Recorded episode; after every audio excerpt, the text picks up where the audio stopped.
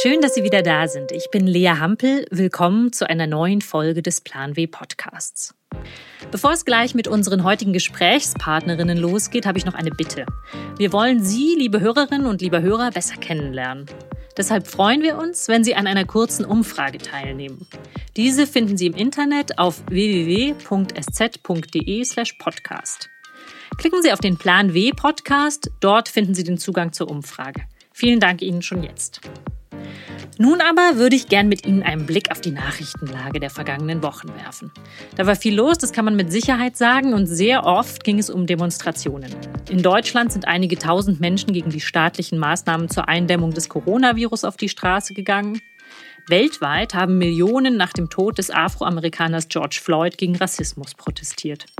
Was bei all den wirklich wichtigen Nachrichten aber fast unterging, auch in Kosovo haben Menschen demonstriert. Und zwar aus ganz anderen Gründen.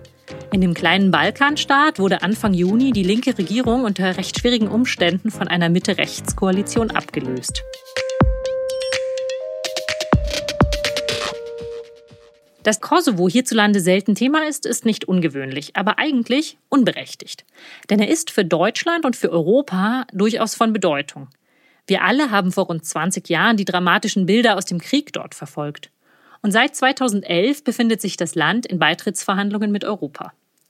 Und nicht zuletzt leben in Deutschland mehr als 200.000 Menschen, die eine kosovarische Staatsbürgerschaft haben.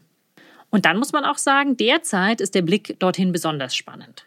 Denn während jahrzehntelang Menschen aus dem Land hierher nach Deutschland kamen und in andere Staaten, um zu arbeiten, zu leben, ja um zu bleiben, ändert sich das derzeit. Eine junge Generation Kosovaren kehrt, nachdem sie im Ausland war, bewusst in ihre Heimat zurück, um dort das Land aufzubauen. Unter ihnen sind viele Frauen. Eine von ihnen, Brikena Avdüli, habe ich in Pristina getroffen, gemeinsam mit Janine Lepple, einer deutschen Forscherin, die am Leibniz-Institut für Agrarentwicklung in Transformationsökonomien seit mehr als zwei Jahren genau dieses Phänomen untersucht und dafür Frauen wie Brikena Avdüli interviewt hat. Sie wollte wissen, was bewegt junge Frauen, die aus dem Ausland in den Kosovo zurückgehen und versuchen, ihr Land voranzubringen. Janine Lepple und ich haben uns in ihrem Hotel am Rand der Fußgängerzone der Hauptstadt Pristina getroffen. Als erstes wollte ich von ihr wissen, wie sie überhaupt dazu gekommen ist, sich mit dem Thema zu befassen. Ich habe im Rahmen von einem Praktikum bei der GIZ. Das ist die Gesellschaft für internationale Zusammenarbeit. Ganz genau. In Mazedonien habe ich mich viel mit dem Thema Migration und vor allem Rückkehrmigration beschäftigt und habe da sehr viel gelesen und bin im Zuge dessen auch auf Texte gestoßen zum Thema Frauen im Kontext von Migration. Und mir ist aufgefallen, dass Frauen ja, in diesem Kontext sehr, sehr häufig in der Opferrolle dargestellt werden, als vulnerable Gruppe dargestellt werden. Es geht sehr viel um Human Trafficking. Und ich fand das bezeichnend, dass Frauen hier reduziert werden auf, auf diese Rolle, obwohl es natürlich ein sehr wichtiges Thema ist. Aber das kann ja nicht alles sein. Und dann habe ich Texte gefunden dazu, dass Migration eben auch einen sehr positiven Effekt haben kann auf Frauen, vor allem aus Entwicklungsländern oder eben aus Ländern, in denen patriarchale Strukturen noch sehr verbreitet sind, sehr stark sind, weil es eben oft dazu führt oder unter anderem dazu führt, vor allem wenn sie alleine migrieren, ähm, dass sie das erste Mal in ihrem Leben allein leben, dass sie das erste Mal ihr eigenes Geld verdienen, aber natürlich auch, weil sie in Kontakt kommen mit Rollenbildern, die progressiver sind als die, die sie von zu Hause kennen.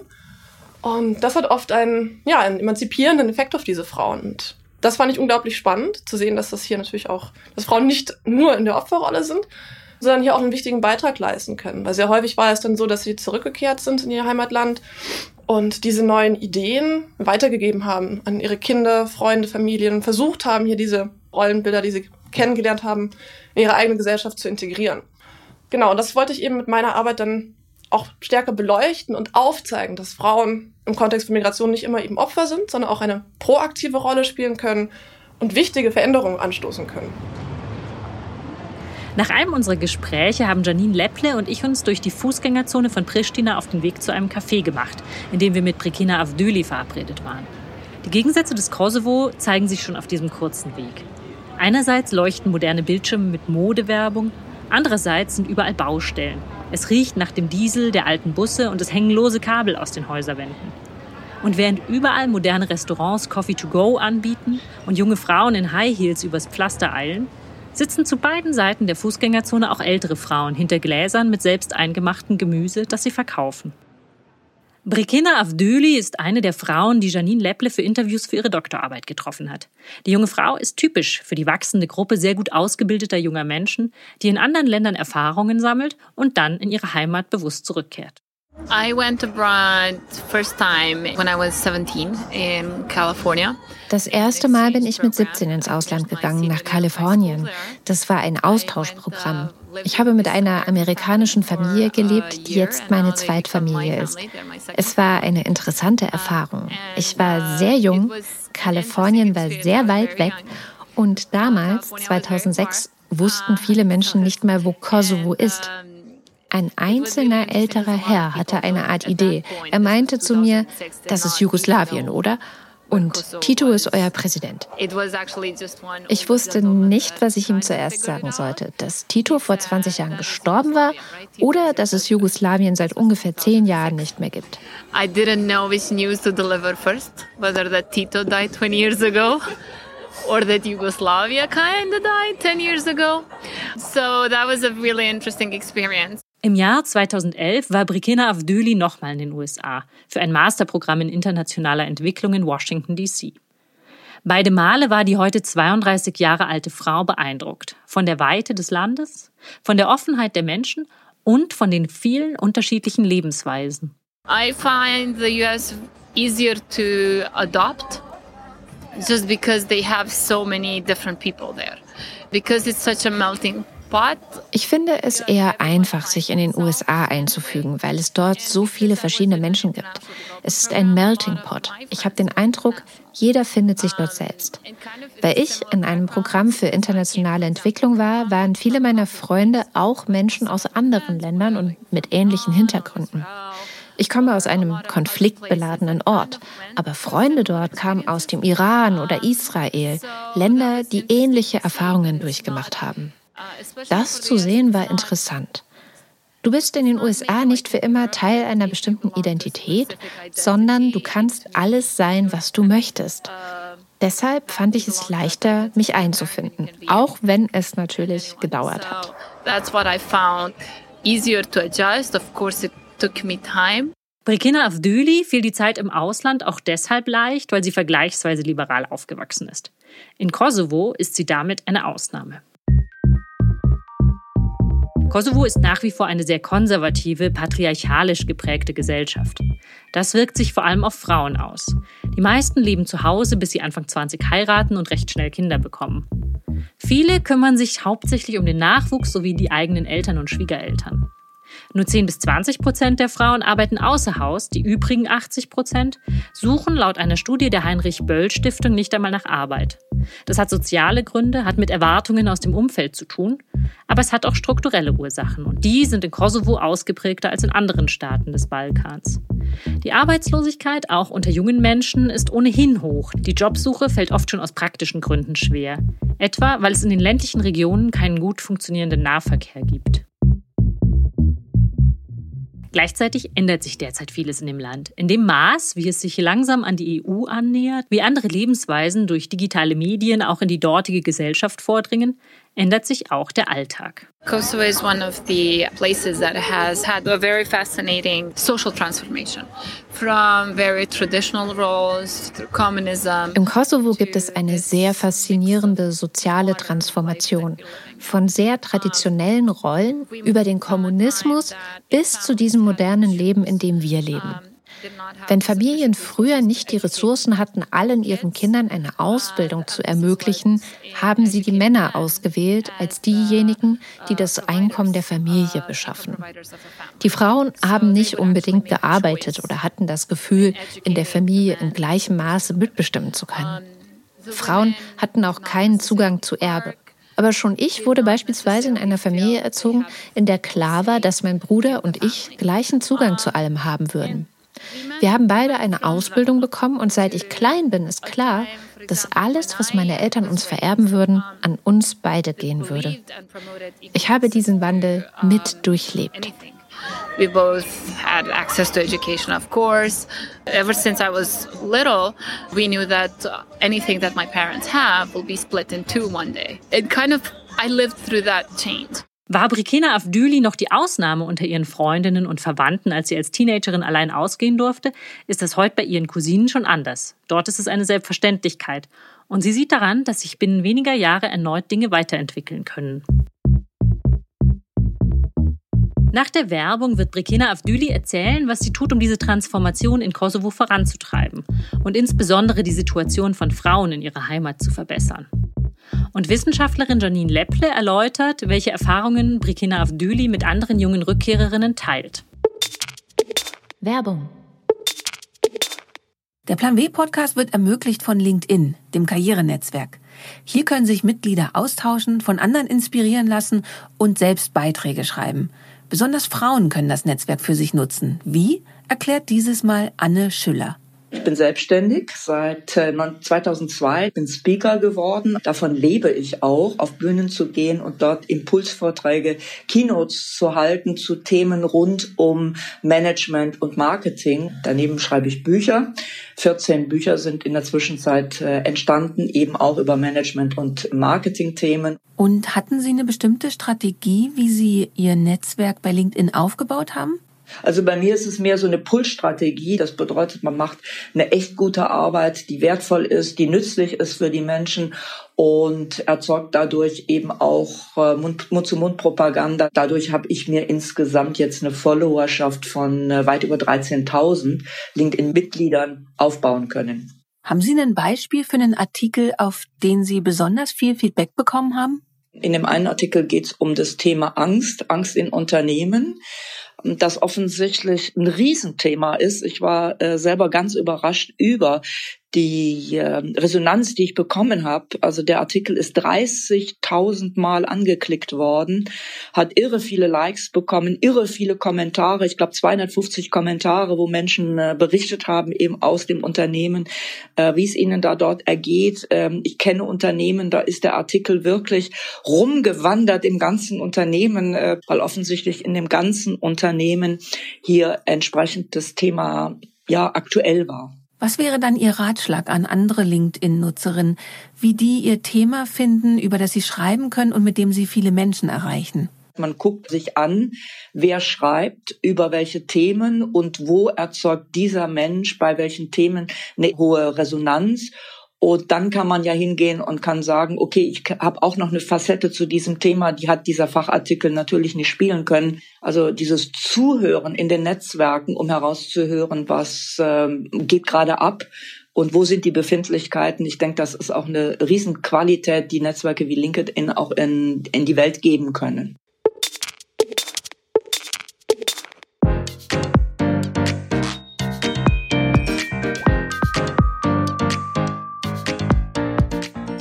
Vor der Werbung hat Brikina Avdüli in einem Café in der kosovarischen Hauptstadt Pristina erzählt, wie sie ihre Auslandsaufenthalte in den USA geprägt haben.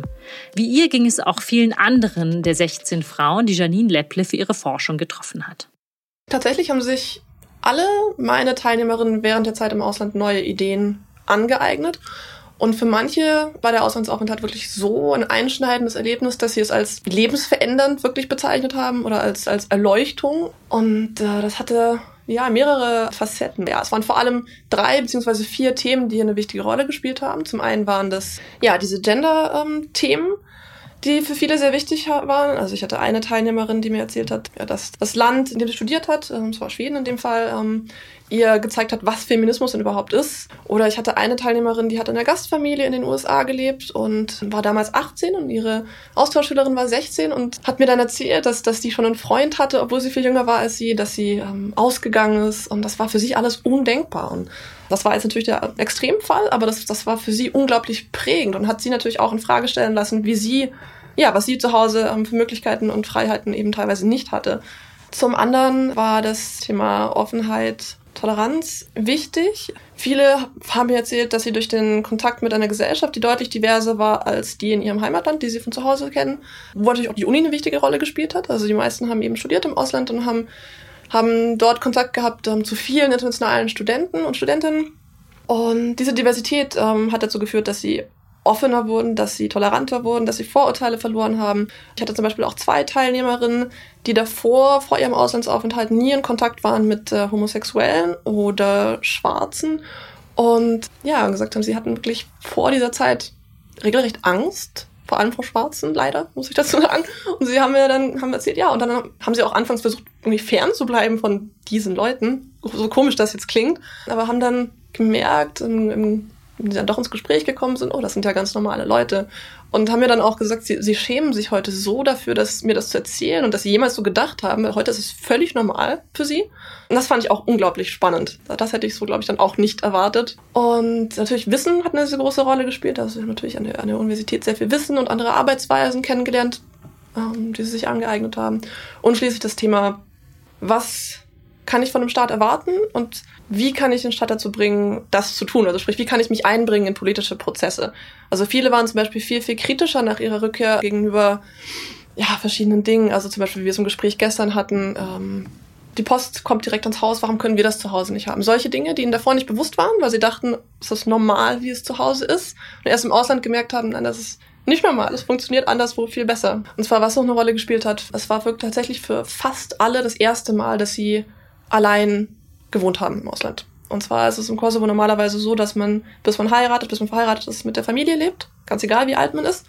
Deshalb war das für fast alle das erste Mal, dass sie allein gelebt haben. Für einige war das was schwierig am Anfang. Es war eine Herausforderung, weil sie mit Dingen konfrontiert waren, die sie noch nie machen mussten, um die sie sich noch nie kümmern mussten. Also eine Wohnung finden, sich um die eigenen Finanzen kümmern, solche Sachen. Ja, sie haben unglaublich viel Selbstbewusstsein gewonnen durch diese Erfahrung, weil sie gemerkt haben, sie können das ja auch. Und weil es unglaublich schön war, auch ja, den Tag so gestalten zu können, das Leben so gestalten zu können, wie sie das eben möchten. Entsprechend schwer fiel vielen der jungen Akademikerinnen die Rückkehr. My mom came to my graduation in the US and we came back meine Mutter war zu meiner Abschlussfeier in den USA gekommen. Wir sind gemeinsam zurückgeflogen. Als ich durch die Sicherheitsschleuse ging, sagte der Passkontrolleur, wow, Sie reisen aber viel. Ich dachte, Willkommen in Kosovo, wo deine Angelegenheiten jedermanns Angelegenheiten sind. Is everyone's business. Brikena Avdüli hat das erlebt, was Experten wie Janine Lepple einen Reverse Cultural Shock nennen. Nach einer Weile in einer Umgebung mit anderen Werten und Lebensweisen fällt es schwer, sich in der Heimat einzufinden. Bis auf einige wenige ging es allen Frauen so, die nach Pristina und in andere Orte zurückgekehrt sind und mit denen Janine Lepple gesprochen hat. Tatsächlich haben viele der Frauen, die Janine Lepple für ihre Doktorarbeit gesprochen hat, auch überlegt, den Kosovo wieder zu verlassen. Viele hatten in ihren Gastländern gute Jobangebote. Doch fast alle entschieden sich bewusst dagegen, weil es ihre Heimat ist, weil die Familie dort lebt und weil es eben eine besondere Phase in der Entwicklung des Landes ist. Eine Teilnehmerin hat mir auch gesagt, ja, sie weiß, dass sie dort viel reicher gewesen wäre und viel erfolgreicher, vermutlich auch einen super Job gehabt hätte. Das ist aber nicht das, was sie im Leben erreichen möchte. Sie möchte hier ihren Beitrag leisten und sie hätte einfach keine Ruhe im Ausland, wenn sie weiß, ihr geht es jetzt super gut, aber in ihrer Heimat geht es sehr vielen Menschen schlecht. Und deshalb ist sie zurückgekommen und hat auch nicht vor, das Land nochmal zu verlassen, außer vielleicht für ein temporäres äh, Studium, sondern möchte hier ja, Veränderung anstoßen. I mean, I live in a time that my grandmother would not recognize if she were alive. Ich lebe in einer Zeit, die meine Großmutter nicht wiedererkennen würde, wäre sie noch am Leben. Jede Gesellschaft verändert sich, aber wir leben diesen Wandel und sehen das. Mädchen meiner Generation wurden dazu erzogen, unabhängig zu sein, eine Ausbildung zu erhalten, unabhängig zu leben, eventuell sogar ihre eigene Wohnung zu besitzen. Wir haben diese sozialen Veränderungen durchlebt. Wenn man zurückblickt, fällt es einem schwer, sich vorzustellen, dass das in solch einer kurzen Zeit geschehen ist, im Schnitt von 50 Jahren.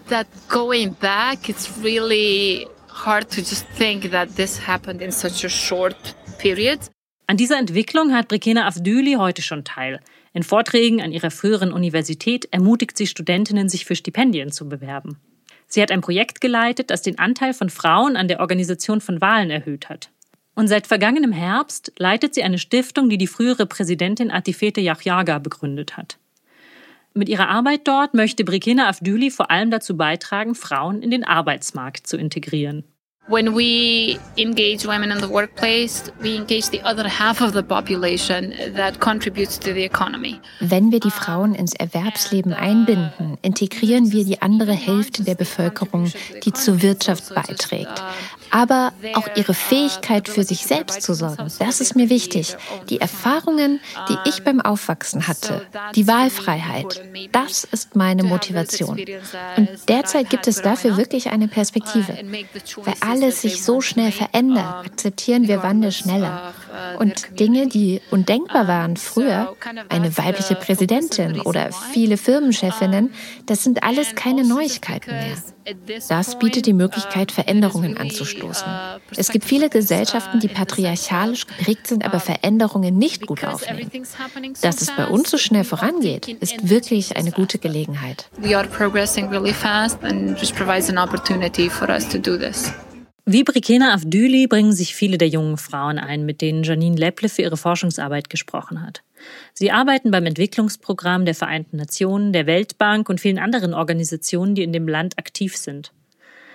Zwei Jahre sind die ersten Gespräche für ihre Doktorarbeit her und selbst in dieser kurzen Zeit kann Janine Lepple sehen, der Einsatz der Frauen lohnt sich. Oder auch eine andere Teilnehmerin, finde ich auch ein sehr schönes Beispiel, die uns erzählt hat von, oder mir erzählt hat ähm, von der Tradition hier im Kosovo, dass man ein Fest feiert, ein großes Fest, wenn ein Junge auf die Welt kommt, was man aber nicht macht, wenn ein Mädchen auf die Welt kommt. Und sie hat mir eben erzählt, dass das vor ihrer Zeit im Ausland ganz normal war für sie. Sie hat das überhaupt nicht in Frage gestellt. Und nachdem sie zurückgekehrt ist aus den USA, hat ihre Familie eine Einladung bekommen von einer engen Freundin zu genau so einer Feier. Und sie hatte schon eine ältere Tochter und hat für diese Tochter eben kein Fest organisiert. Und sie ist da so wütend geworden, hat dann die Auseinandersetzung auch bewusst gesucht mit, mit ihren Eltern und ihrer Familie und ist dann letztlich auch nicht hingegangen. Und auch diese Art des Engagements finde ich unglaublich wichtig. Also nicht nur das Berufliche, über das wir jetzt auch viel gesprochen haben die letzten beiden Tage mit den beiden Frauen, sondern auch im vermeintlich kleineren.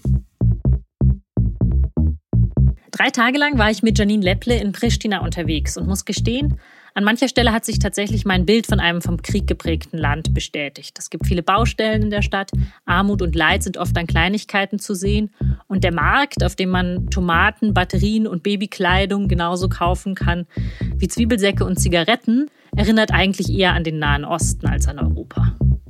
Tatsächlich aber ist es auch andersrum. Betritt man eines der unzähligen Kaffeehäuser oder einen der vielen Buchläden, wo dann zum Beispiel Live-Klaviermusik stattfindet, könnte man auch in Paris oder London sein. Es ist auf jeden Fall ein Land, in dem viel passiert gerade. Komm wieder, hat der Taxifahrer zum Abschied zu mir gesagt.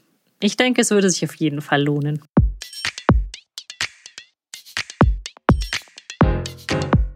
Das war's für heute mit Eindrücken aus Kosovo und dem Plan W Podcast. Ich bin Lea Hampel, danke fürs Zuhören.